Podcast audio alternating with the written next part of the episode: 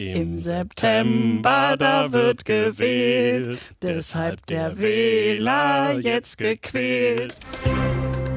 News Junkies. Was du heute wissen musst. Ein Info-Radio-Podcast.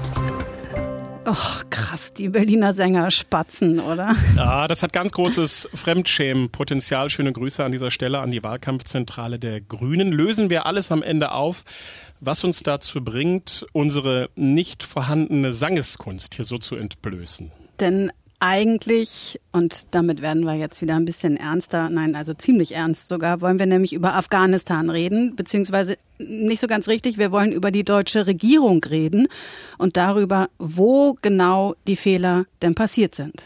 Nach der Schalte der G7 gestern ist klar, der Abzug der Amerikaner am 31.08., der steht nach wie vor.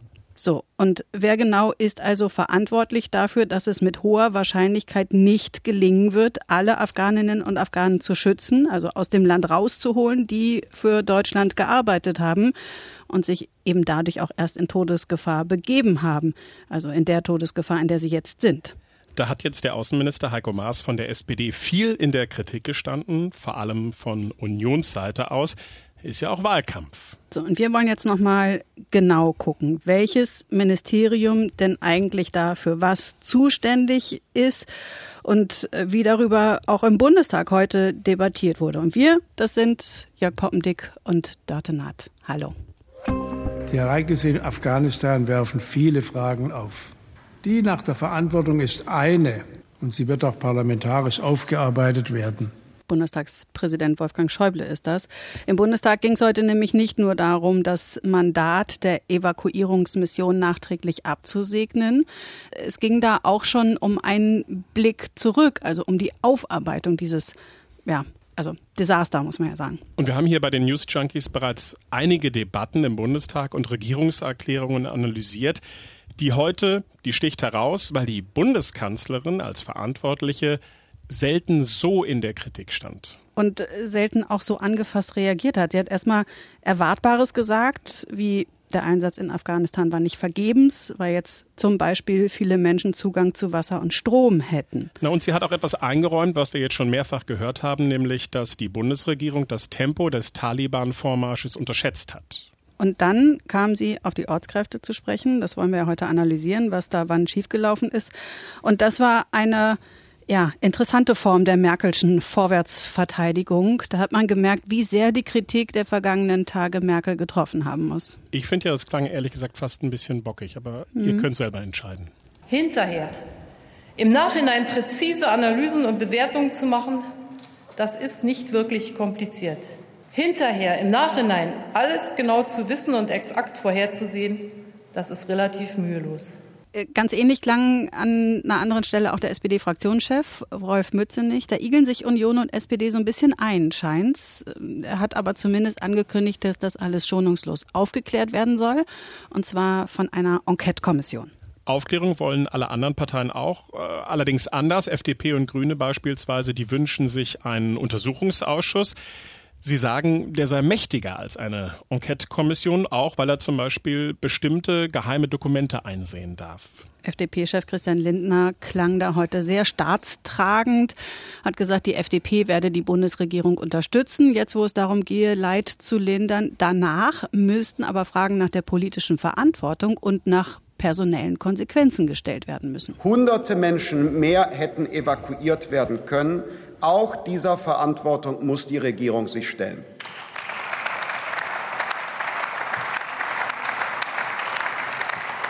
Die Fäden der Verantwortlichkeit laufen beim Auswärtigen Amt zusammen. Die Rekonstruktion und Aufarbeitung ist nicht in einigen Sondersitzungen getan. Und genau deshalb will Lindner einen Untersuchungsausschuss. Und das ist interessant.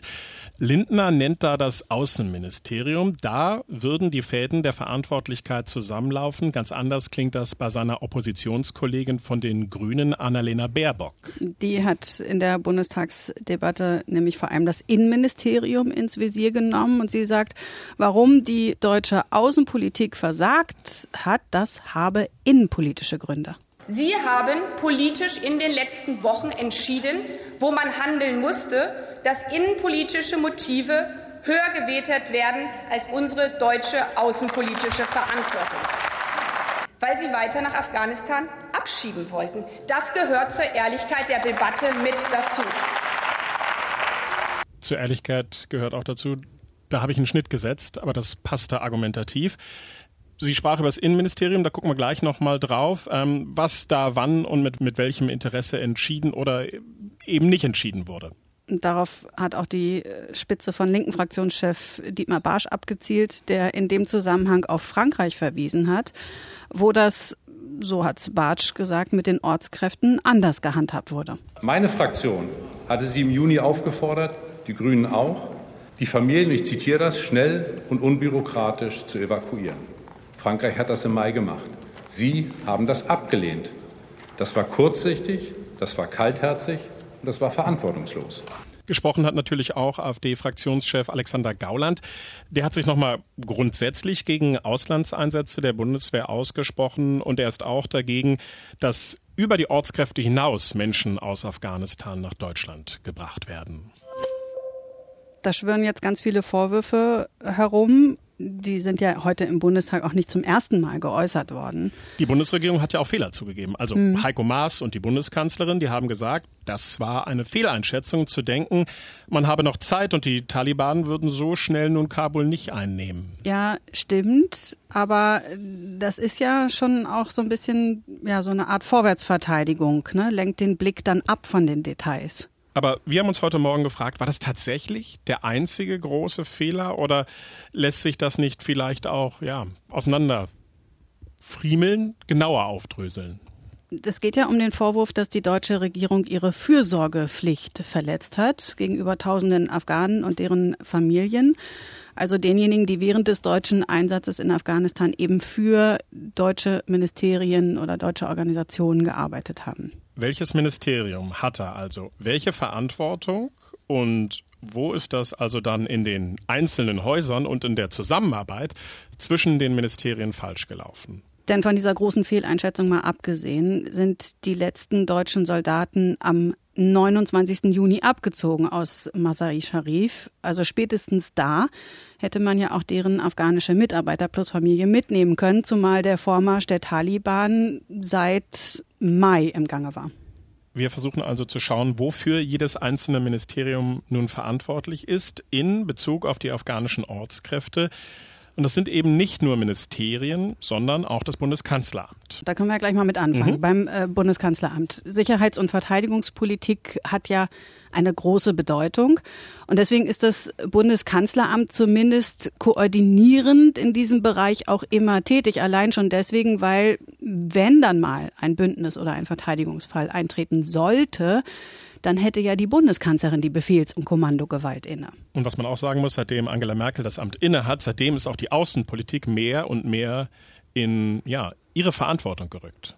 Jetzt ist das ein Einsatz der Bundeswehr gewesen in Afghanistan, auch aktuell die Evakuierungsmission in Kabul. Und deswegen spielt natürlich das Verteidigungsministerium eine Rolle, denn dem ist die Bundeswehr ja unterstellt. Im Verteidigungsministerium wurde also auch der Abzug der Bundeswehr organisiert. Und eigentlich wollte die Verteidigungsministerin Annegret Kramp-Karrenbauer auch vier Tage, bevor die letzten Soldaten Masai Sharif verlassen haben, auch die Ortskräfte der Bundeswehr dort ausfliegen. 300 Menschen insgesamt, inklusive der Familien. Das ist dann aber ganz kurzfristig abgesagt worden, weil die Bundeswehr die Sicherheitsüberprüfungen der Menschen hätte übernehmen müssen und sie hätte die Reisepapiere ausstellen müssen, also Amtshilfe, denn dafür ist eigentlich die Botschaft und damit das Auswärtige Amt zuständig. Und weil die Soldaten aber schon am Zusammenpacken waren, so lesen wir das aus den Recherchen zum Beispiel von der Süddeutschen Zeitung heraus, also die hatten sowas wie den Biometriescanner, den hatten die schon in die Kiste gepackt und deswegen haben die sich dann nicht mehr in der Lage gesehen, das auch noch mitzumachen. Jetzt muss man sagen, Ende Juni war die Sicherheitslage auch noch eine andere. Da sind die davon ausgegangen, dass die irgendwie anders nach Deutschland kommen können. Die haben dann Einzeltickets für Linienflüge bekommen. Bis Ende Juni war es aber auch so, dass nur diejenigen Visa für eine Ausreise nach Deutschland beantragen konnten, die in den letzten zwei Jahren für die Bundeswehr oder die Bundespolizei gearbeitet haben. Von denen konnten wohl auch die meisten ausreisen. Die Verteidigungsministerin hat dann diese Regelung gelockert. Auch diejenigen, die nach 2013 für die Bundeswehr oder die Bundespolizei gearbeitet haben, waren dann berechtigt. Und das sind nun unter anderem diejenigen, die nach wie vor auf Evakuierung warten aber man sieht das schon, die Reisedokumente und die Sicherheitsüberprüfung, die spielen eine große Rolle. Und dafür ist eben, jetzt sind wir beim nächsten Ministerium, mhm. das Außenministerium verantwortlich. Abgewickelt wird das normalerweise in den Botschaften und man braucht dafür einen Reisepass. Den haben aber viele nicht. Und Außenminister Heiko Maas hat jetzt nochmal in einem Interview mit dem Spiegel aktuell gesagt, dass die afghanische Regierung da einen Exodus befürchtete und deswegen die Ausstellung solcher Papiere verzögert oder auch sogar verweigert habe. Der Spiegel hat in einer Recherche auch die Protokolle der Koordinationstreffen der beteiligten Ministerien gesichtet und fand darin am 29. April, dass das Außenministerium da darauf hingewiesen hat, dass diese Menschen ohne Pass eben auch keinen Linienflug nehmen könnten. Charterflüge haben die beteiligten Ministerien aber auch Ende Juli noch abgelehnt mit dem Argument, dass es ja Linienflüge gibt eben die Linienflüge, die die Mitarbeiter da in Masai Sharif dann auch nehmen sollten. Ne? In diesem Protokoll, da steht auch, dass ein Vertreter des Auswärtigen Amts äh, vorgeschlagen hat, dass man äh, Visa on Arrival ausstellen könnte, also dass dieses langwierige Verfahren für die Aufenthaltsgenehmigung dann erst nach der Landung in Deutschland hätte durchlaufen werden müssen. Das Innenministerium habe das aber abgelehnt. Keine Pauschallösung ohne individuelle Gefährdungsprüfung habe es da geheißen.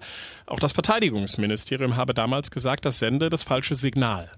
Das war Ende April. Das wird gleich nochmal wichtig, weil das Innenministerium darauf nämlich einen anderen Blick hat. Das Außenministerium hat eigene Ortskräfte in, das, in Afghanistan. Für die hat die ganze Zeit diese Zwei-Jahres-Regelung gegolten. Erst seit dieser Woche dürfen auch solche Ortskräfte Anträge auf Evakuierung stellen, die nach 2013 für das Auswärtige Amt gearbeitet haben. Laut der Zeitung Die Welt soll das eine Anweisung aus dem Bundeskanzleramt gewesen sein. Und das ist ja echt erstaunlich. Ne? Man hat da so viel von Großzügigkeit gehört, von moralischer Verantwortung, auch von Heiko Maas, aber offensichtlich hinkte das Außenministerium an diesem Punkt ziemlich hinterher. Aus dem Außenministerium zeigt man jetzt immer wieder in Richtung Innenministerium. Horst Seehofer hätte da auf der Bremse gestanden weil er eben die Sicherheitsüberprüfungen nicht in Deutschland habe durchführen wollen. So, und das ist jetzt ein Punkt, an dem wir auch mit den hervorragenden Recherchen der Kollegen nicht zu einer Lösung kommen, denn Horst Seehofer selbst hat jetzt gerade noch mal gesagt, das stimmt doch gar nicht. Sie hätten so einem Verfahren nie im Weg gestanden und überhaupt sei so eine Sicherheitsüberprüfung eine Sache von Sekunden. Das hätte man selbstverständlich auch in Deutschland machen können und das hätte sein Haus auch schon seit Mai so angeboten und gehandhabt. Gut, können wir nicht auflösen. Da steht dann Aussage gegen Aussage. Wäre was zum Beispiel für den eben im Bundestag geforderten Untersuchungsausschuss? Ja, oder so eine Enquete-Kommission. Mhm. Ne? Gut, jetzt sind wir beim Innenministerium ja schon gelandet. Die äh, Fragen der Sicherheitsüberprüfung, die werden da heiß diskutiert. Aber das Innenministerium ist auch für Abschiebungen verantwortlich. Und die liefen ganz schön lange weiter. Horst Seehofer hat noch am 5. August gemeinsam mit weiteren europäischen Außenministern in einem Brief an die Europäische Kommission darauf gedrängt, weiter abgelehnte Asylbewerber nach Afghanistan abschieben zu können, auch als Signal, damit sich nicht so viele Menschen auf den Weg nach Europa machen. Am 11. August wurden die dann aber doch ausgesetzt. Am Ende gibt es noch das Entwicklungsministerium. Auch da müssen wir noch drauf gucken. Unter deren Ägide gibt es nämlich auch viele Ortskräfte, die sich eben dort um Entwicklungshilfeprojekte kümmern. Und dort im Haus von Gerd Müller von der CSU, da scheint man auch ziemlich auf der Bremse gestanden zu haben. Diese Infos kommen jetzt wieder vom Spiegel und aus dem Protokoll der gemeinsamen Sitzung der verschiedenen Ministerienmitarbeiter. Da hieß es wohl vom Ministerium für wirtschaftliche Zusammenarbeit und Entwicklung, so heißt es ja offiziell, dass da in dem Prozess Ortskräfte rauszuholen keine Verunsicherung entstehen dürfe, weil es da eben ja sonst zu einer Kettenreaktion kommen könnte. Sprich, weil dann alle raus wollen. Genau, aber man hatte da offenbar den Plan, die Entwicklungszusammenarbeit weiterzuführen und das geht nun mal nur mit Ortskräften. Das hat auch die Kanzlerin heute nochmal explizit betont und hat auf das Dilemma, wie sie sagte, hingewiesen. Stellen wir uns für einen Moment vor, Deutschland hätte im Frühjahr nicht nur mit dem Abzug der Bundeswehr begonnen, sondern gleich auch mit dem Abzug von Mitarbeitern und Ortskräften deutscher Hilfsorganisationen. Manche hätten dies sicher als vorausschauende Vorsicht gewürdigt, andere dagegen als eine Haltung abgelehnt, mit der die Menschen in Afghanistan im Stich gelassen und ihrem Schicksal überlassen werden. Beide Sichtweisen haben ihre Berechtigung. Das trifft übrigens auch auf die Ortskräfte des Müller-Ministeriums zu, dass da erst seit dieser Woche auch solche Mitarbeiteranträge stellen dürfen, deren Mitarbeit schon länger als zwei Jahre zurückliegt. So, das war ein ordentlicher Ritt durch Verantwortlichkeiten und Gremiensitzungen der Ministerien. Ja. Ein Hütchenspiel. Wie ziehen wir daraus jetzt ein Fazit? Na, auf jeden Fall kann man ja schon mal das sagen, dass in allen Ministerien die Zeichen nicht darauf standen, kommt her, wir helfen denen großzügig, lass uns das mal einfach zusammen möglich machen, möglichst einfach. Es gibt ja auch Beobachter, die sagen, Heiko Maas als Außenminister kommt da eine Sonderverantwortung zu, weil er als Außenminister diese Entwicklung im Blick hätte haben müssen und dann vielleicht mehr hätte aufrütteln müssen, mehr koordinieren müssen.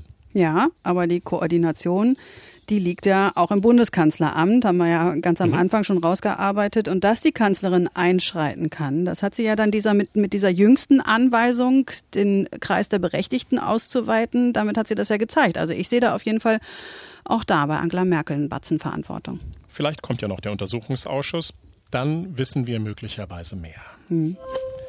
Meinen täglichen Twitter-Trend gib uns heute, was geht im Netz ab, habe ich mich heute Morgen gefragt und bin auf Hamburg hasst Gesunde gestoßen. Da machen vor allem Gegner der Corona-Politik mobil. Hamburg führt nämlich ab Samstag ein 2G-Modell ein, optional. Das heißt, Theater, Kinos und Restaurants bekommen die Möglichkeit, nur noch Geimpfte und Genesene hereinzulassen und im Gegenzug fallen dafür dann viele Schutzauflagen weg. Die Hansestadt übernimmt damit eine Vorreiterrolle. Zwar können sich privatwirtschaftliche Betriebe in den anderen Bundesländern ebenfalls dazu entscheiden, nur Geimpfte und Genesene hereinzulassen, wie etwa der 1. FC Köln, der Fußballverein, der macht das auch. Allerdings werden sie dafür nicht automatisch von Corona-Schutzauflagen befreit. Sie haben also keinen Vorteil durch die 2G-Regelung. In Hamburg ist das von Samstag an anders. Und noch was macht Hamburg jetzt anders. Die Gesundheitsbehörde, da gibt jetzt nämlich die Inzidenzen getrennt nach Geimpften und Ungeimpften bekannt. Und bezogen auf die Gesamtbevölkerung stand gestern lag die sieben Tage Inzidenz der Geimpften bei 3,36 und bei den Ungeimpften lag sie bei 78,12. Es ist ja so ein wenig der Tag der Eingeständnisse heute.